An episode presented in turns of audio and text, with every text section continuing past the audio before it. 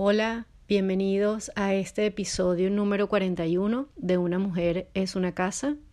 Bienvenidos a este podcast quienes son asiduos visitantes de este espacio y también a quienes se asoman por aquí por primera vez. Para mí es una enorme alegría y me contenta mucho volver a, sentir este entusiasmo por acercarnos semana a semana. La semana pasada fue el episodio número 40 después de una larga pausa y hoy vamos con el episodio 41. El de la semana pasada estuvimos hablando sobre desde dónde evaluamos nuestras decisiones ¿no? y, cómo quizás cambiando la mirada sobre el proceso que nos lleva a tomar X decisión podemos llegar a un lugar un poco más amable con nosotros mismos. Vamos a comenzar entonces el episodio de hoy. Hablemos sobre el amor de pareja. Um, la verdad es que yo tenía algún tiempo, a pesar de estar en pausa sin grabar, tenía algún tiempo pensando este tema, sobre todo porque un episodio que fue bastante al inicio de este, de este podcast, que se llama La soltería es una letra escarlata, hablaba mucho sobre el estigma de lo que implica ser una mujer soltera de cuarenta y tantos años, aunque mujeres de treinta y tantos y veintitantos en su momento se sintieron identificadas. Si no lo has escuchado, búscalo en la en el catálogo de cualquiera de las plataformas del podcast que allí está. Eh, pero bueno, eh, en aquel momento y eh, disculpen, ese episodio hablábamos de eh, la mirada quizás un poco prejuiciosa que había sobre una mujer soltera. En mi caso, bueno, yo he tenido que escuchar como que eh, mi mal carácter o que había algo malo en mí o que yo no lograba la estabilidad de una relación como si una relación fuese un objetivo a lograr, ¿no? Cosa que a mí me incomodaba un poco, pero no tenía como que cómo elaborarlo, por qué me incomodaba. Porque sí, ciertamente, durante muchísimos años, y vaya que si mi psicoanalista lo sabía, o lo sabe, todavía está viva, este, eh, de alguna manera, tener una relación de pareja era como especie de el checkmark que había que tener. O sea, una mujer exitosa, atractiva, mamá, eh, independiente económicamente, hija, amiga, bueno, ¿cómo es posible que no tenga también la pareja, la pareja estable, además, ¿no? Entonces, eh, digamos que esa, esa visión de la soltería fue algo que durante muchísimo tiempo me pesó eh, y cuando por fin hice las paces con eso, me di cuenta que era que también había como una especie de, de carga enorme sobre las mujeres solteras, ¿no? Eh, eh, porque además eh, el chiste de siempre, ¿no? En las reuniones familiares, mira, y el novio, mira, y no estás saliendo con nadie, y, y, y yo además que siempre he sido como muy privada con mis cosas, sobre todo porque, bueno, para yo presentarle a un, a un hombre, a mi familia, bueno, para mí tenía que ser algo, digamos, de cierta importancia. Eh, o, que, o que para mí significase algo, digamos, algo mucho más relevante en mi vida. No siempre lo fue, pero bueno, no vengo aquí a, a evaluar la calidad de mis relaciones, no es eso. Eh, pero sí, definitivamente, esa, esa idea ¿no? de mostrar al otro como una especie de triunfo. Entonces, así como las mujeres, podemos ser unas mujeres prendedores, unas mujeres florero, ¿verdad? Que son mujeres muy agradables para mostrarle a los demás, bien sea por su belleza, por lo que quiera que sea, pero digamos como que el vínculo está basado en mira lo que tengo. De nuevo, una relación de pareja no es solo un objetivo, sino también la pareja es algo a poseer. Ojo, esta, esta cuestión de la posesión no tiene nada que ver con, digamos, con una dinámica que tuviese que ver con el placer, con el cuerpo del otro. Eso es otro asunto. Lo que llamo la atención aquí son esas posturas de mira lo que tengo, ¿no? Como, como si fuese una especie de, de torta que hice y la saqué del horno. Ah, mira este pastel. Bueno, pero no tiene nada que ver contigo. Pero bueno, ¿qué pasa? Em, la verdad es que durante muchísimos años, y, esto es una confesión, ¿ok? Cuando era más joven, antes de, de hacer las paces con mi soltería, yo recuerdo que para mí ver a, a mis amigas, a mis conocidas, a las personas en pareja, me parecía como que el símbolo que todo estaba bien. Claro, en su momento yo era mamá criando un hijo sin su figura paterna, por cuestiones que no vienen al caso, lo que se conoce como mamá soltera, término que detesto, ¿ok? Yo prefiero decir una mamá que cuida sin el apoyo de la figura paterna. Sí, es más largo, pero también es más justo, porque una mujer no se casa con el hijo, ¿no? Que además eso remite a una, a una visión un poco, un poco enferma de la maternidad y, y, de las lealtades y de las dinámicas entre madres e hijos que valdría la pena revisar, pero no es este el episodio para eso. Pero bueno, claro, para mí en el momento y durante muchísimos años, em, yo veía como que, claro, la crianza de un hijo, además de trabajar y estudiar, se me hacía cuesta arriba. Y yo veía cómo, de alguna manera, las dinámicas donde habían dos adultos, en mi caso estoy hablando de relaciones eh, hombre-mujer, que es mi área, ¿ok? Pero yo creo que esto aplica para relaciones de cualquier, eh, de cualquier eh, decisión, de cualquier elección. Que es que, por supuesto, cuando hay dos adultos, en una dinámica en la que hay un niño, es decir, una familia de tres miembros o más, de repente hay dos niños, ¿ok? Eh, claro, la parte del adulto, de la responsabilidad, de la estructura se reparte. Entonces, por ejemplo, bueno, qué sé yo, los dos trabajan, pero llegan a la casa y entonces el niño tiene que bañarse, hacer la tarea del colegio, tal y qué sé yo. Entonces, bueno, mientras tú cuidas que él haga eso, yo voy haciendo la cena o eh, lavo la ropa. Es decir, puedes como que dividir las cosas eh, cuando vives con un niño y, no hay otro adulto, eh, digamos, compartiendo la vida de una manera en paralelo, porque puedes tener ayuda en casa si tienes mucha suerte de alguien que ayude, o, tus padres o amigos, o que ese fue mi caso, ¿ok? Pero el día a día me tocaba a mí sola con mi hijo. Y era muy cansón, era exhausto. Eh, los momentos de soledad, los momentos en los que yo me sentía mal y me tenía que parar igualito de la cama porque, bueno, tenía un niño que atender, tenía un niño que llevar al colegio, tenía un niño, o sea, digamos como que ese, ese comodín de decir, conchale, descansa, yo me ocupo, la verdad es que no. Si bien es cierto que de nuevo yo tuve mucha suerte y, con, y, y, y conté con mucha ayuda y con mucha gente a la que yo podía llamar pero por supuesto eran personas a las que yo recurría cuando, bueno, de verdad no tenía opción, porque imagínense, el día a día es otro. Pero eh, realmente yo creo que hay una especie de romantización de la vida en pareja.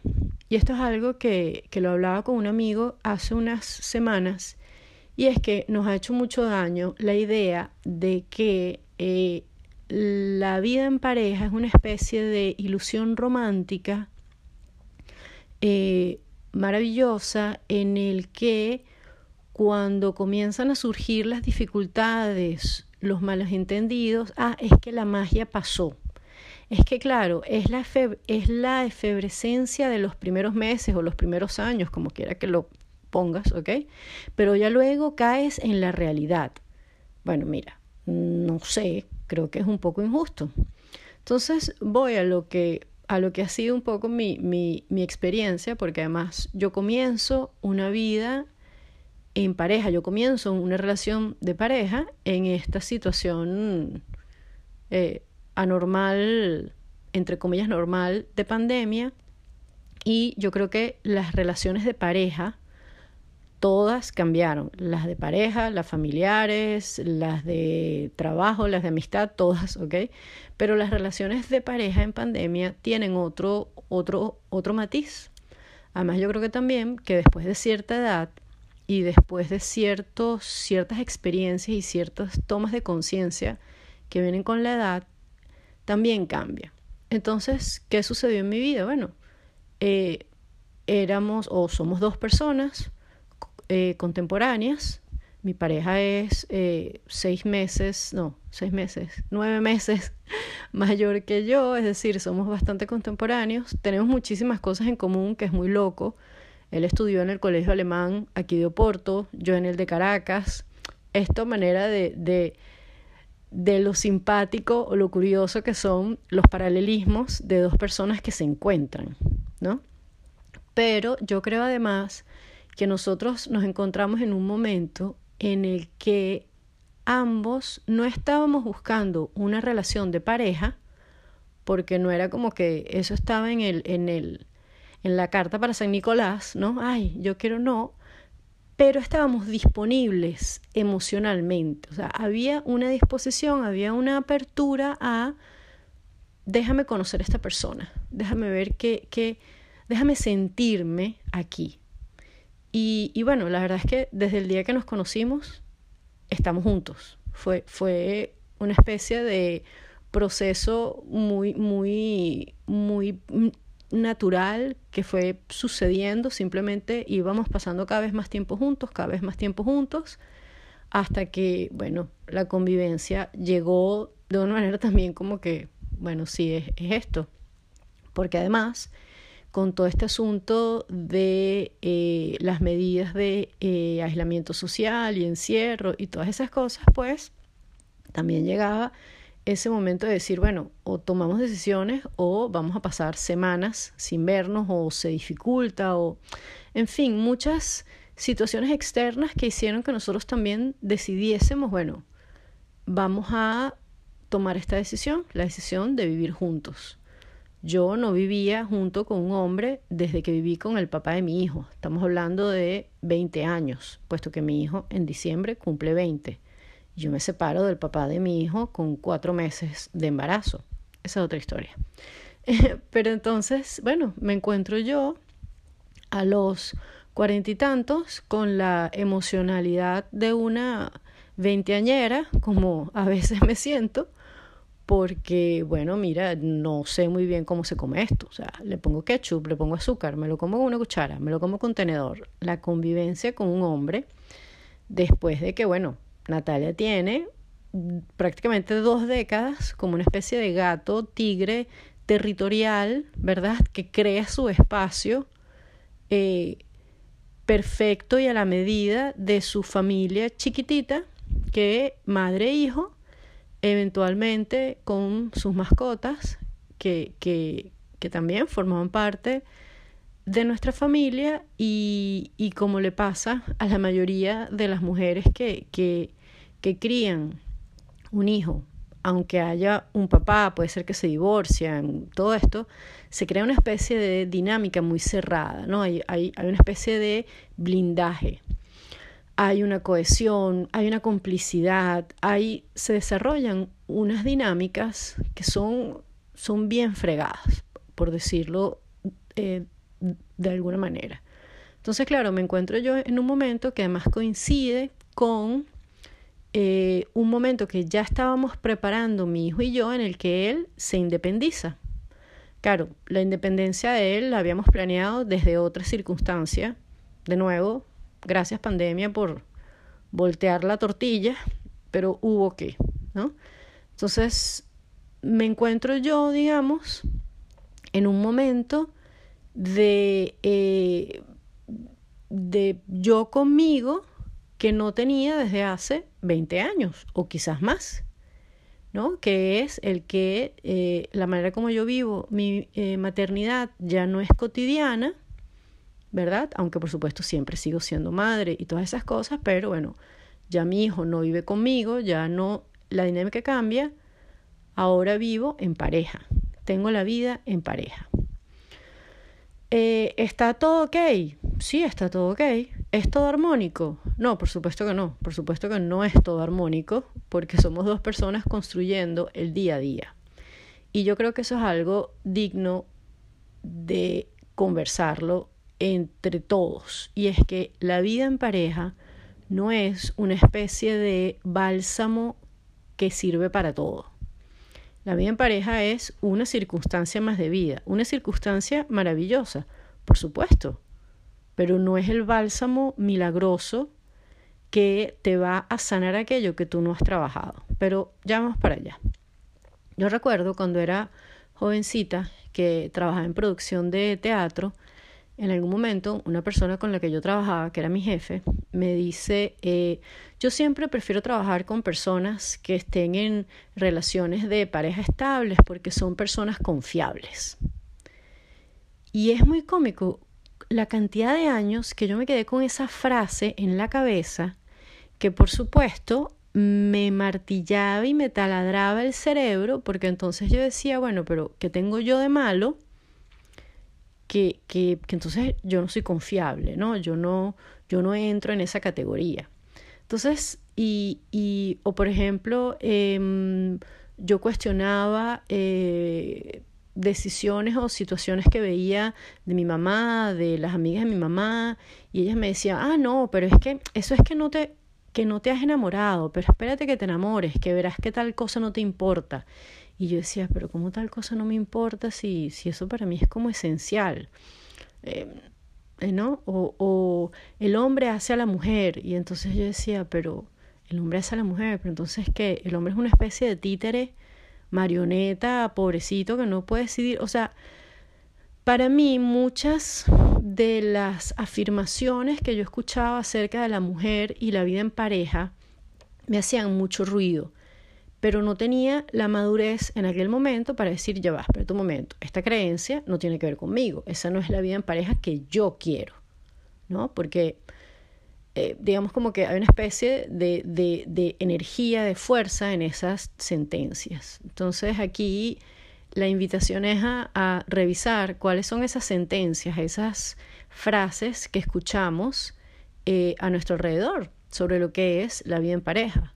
Por ejemplo, mi novio eh, eh, creció escuchando que cuando las parejas se asientan, como que, bueno, viene el aburrimiento y entonces, claro, ya no hay emoción y, y ya entonces como que se vuelve como que se achantan, ¿no? Y entonces yo le decía, bueno, pero fíjate que eso no es lo que yo tengo como referencia.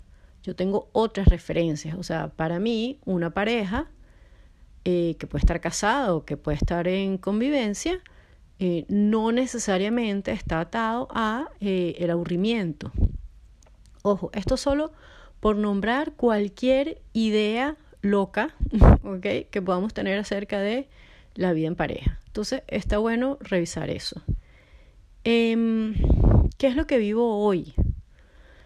Creo que lo que, lo que más vivo en este momento viviendo en pareja y que, y que le hablo a la Natalia jovencita, que se sentía, digamos, como una mesa de tres patas por la cantidad de relaciones bastante eh, digamos, disfuncionales, bastante mm, enfermas hasta cierto punto y que en varias oportunidades fueron de verdad de, de, abuso, eh, que también haré un episodio sobre eso porque creo que es interesante ver eso, eso del abuso, ¿no? Y, y, y qué pasa con las mujeres que nos hemos, que nos hemos relacionado sistemáticamente con hombres con ciertas características psicoemocionales, ¿no? Pero es otra cosa. Pero bueno, ¿qué pasa con esta Natalia que hoy en día está en pareja con un hombre estable, que no tiene vicios, que compartimos la cotidianidad, además los dos trabajamos desde casa en un espacio abierto que el único eh, cuarto de privacidad es el baño, porque de resto es todo abierto por el tipo de arquitectura del lugar. Entonces, bueno, ¿qué pasa con la privacidad? ¿Qué pasa con la convivencia? Además, culturas diferentes, referencias diferentes, eh, además muy acelerado porque yo vengo de asumir que, que, que hay un luto en mí y que, y que estoy como transitándolo ya estoy a la salidita, ¿no? Pero estuve durante muchos meses transitando un luto y él también. Entonces, bueno, una pareja que tiene poco más de un año junta y además eh, se acompañan en luto. Entonces, bueno, ha sido emocionalmente demandante. Y, y me da mucha risa porque eh, se acuerdan que les contaba que cuando era jovencita con un niño para cuidar, eh, que me sentía mal o algo, yo muchas veces decía, bueno, que, que, que duro, que ni siquiera tengo a alguien que le pueda decir, por favor, hazme un té, que, que, que, me, que me duele el vientre, me quiero quedar en la cama un poco más y tal. No, yo tenía que pararme a hacerme el té. Yo todavía, a estas alturas, no sé pedir el té. A mí me cuesta pedir el té. A mí me cuesta decir, me siento mal, por favor, hazme un té. Entonces, yo creo que, ¿por qué cuento esta, esta anécdota del té que puede parecer insignificante? Porque en realidad lo que me ha hecho muy evidente la convivencia y la vida en pareja es que lo que no trabajo conmigo, lo que no hablo de mí, lo que lo que no percibo de mí, lo que no trabajo y la sombra que no veo en mí, mi pareja no se tiene por qué encargar de eso. Es decir, yo soñaba con una persona que me trajese la taza de té, pero es que yo no pido la taza de té. Entonces, bueno, ¿qué, qué, qué tal si dejamos de romantizar esa idea de que el otro va a venir y va a sanar todo lo que está por detrás de que yo no sé pedir aquello que quiero o aquello que necesito. Y aquí es donde viene otra otra otra otra frase interesante. Yo recuerdo una relación de pareja que, que fue muy importante y que, y que hoy en día somos grandes amigos con muchísimo cariño. Una de las veces que terminamos, porque creo que fueron como dos o tres veces, eh, recuerdo que yo le dije, bueno, pero es que yo estoy contigo porque quiero, no porque te necesite, yo no necesito estar contigo.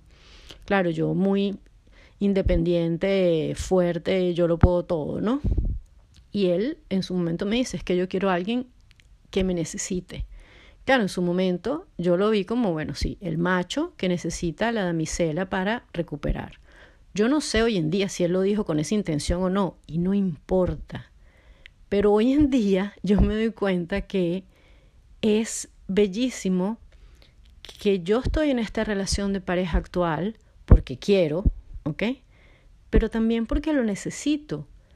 Pero no ver la necesidad desde la carencia. O sea, yo no lo necesito a él porque, porque tengo una falta, porque estoy carente. No, yo lo necesito porque esa necesidad que yo siento por su afecto, por sus cuidos, por despertar con Él todos los días, por contarnos la cotidianidad, por abrazarnos, por, o sea, esa necesidad habla de mi vulnerabilidad. Y eso es bellísimo. Y eso ha sido un trabajo de, de, de amor, primero para mí, y de, y de ofrenda hacia nuestra relación. El necesitar desde un espacio de crecimiento, desde un espacio de lo maravilloso de la vida en pareja. Entonces, realmente creo que, que esta, esta experiencia y sobre todo vuelvo al asunto del luto, dos personas en luto. Entonces, cuando yo regreso a hacer, em, a, a, tener acompañamiento terapéutico, recientemente, hace, no sé, dos meses, dos meses y tanto quizás, eh, además trabajando con eh, toda la parte que tiene que ver con el lenguaje, programación, es decir, una cosa como que muy específica, eh, me di cuenta así como, de, claro, o sea, yo, yo tengo que estar bien yo conmigo, como individuo, desde mi centro, para poder estar presente para mí, poder estar presente para mi hijo y poder estar presente para mi pareja y para todo los sucesivos afectos que están en mi vida, mis amigos, mi familia, para poder estar eh, mucho más eh, presente en mi trabajo. Es decir, que todo comienza con mí. Digo, por mí. Todo comienza conmigo. Entonces, realmente ese bálsamo romantizado de la vida en pareja, ay, tú me complementas, tú lo haces todo, tú lo haces todo mejor, yo... No es así, sí, pero no. El trabajo sigue siendo individual, el trabajo sigue siendo eh, de uno. Por supuesto, transitarlo de la manera más armoniosa con las distintas circunstancias. En este caso que yo tengo, yo cerca tengo mi pareja y mi hijo, que aunque no vivamos juntos, está en esta ciudad, pero yo no tengo amigas aquí, ni amigos. Entonces, digamos como que esa dinámica la vivo de otra manera. Entonces, realmente, eh, la vida en pareja, lo que puedo decir es lo que le dije a él, que sea eterno mientras sea bueno. Es decir, para mí esa frase es que sea pleno, que sea espléndido, mientras sea bueno para ambos. Y el día que deje de ser bueno para ambos, que va a ser una definición que nosotros le demos, la que quiera que sea, eh, honrar eso, ¿no? Y, y hacerlo desde la certeza del poco o mucho tiempo que tuvimos juntos fue para el bienestar de ambos. Que eso no quiere decir que todos los días sean maravillosos, no, por supuesto que no.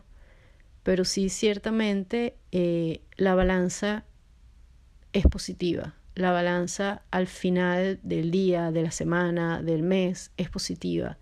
El proyecto de vida se va construyendo, las coincidencias. Además, el aprender. Yo con él me encanta porque aprendo de que, bueno, no es a su manera ni la mía, es a la nuestra. Estamos construyendo una tercera manera, que eso es una forma bellísima de ver la relación en pareja, porque existo yo, existe él y existe el nosotros. Yo no dejo de ser yo, él no deja de ser él. Como individuo existimos, pero existe la pareja también. Y son esas negociaciones, esos puntos medios que son maravillosos de descubrir, Y que no se trata ni de complacer, ni de manipular, ni de, bueno, pero yo hice tal cosa para complacerte, entonces tú haces tal otra, ¿no? Eso, eso de nuevo, eso es manipulación, eso es, eso solo desgasta. Realmente es, es el aprender a, transitar juntos. Eso es lo que hace, creo que, eh, eh, muy sabrosa la vida en pareja. Muchísimas gracias por haber llegado hasta acá. Espero que, que les haya gustado. Si, si fue así, si escucharon algo interesante, compartan este podcast, envíenselo a, a quien ustedes sientan que tiene que escucharlo y con toda certeza nos encontramos la próxima semana en el episodio. Chao.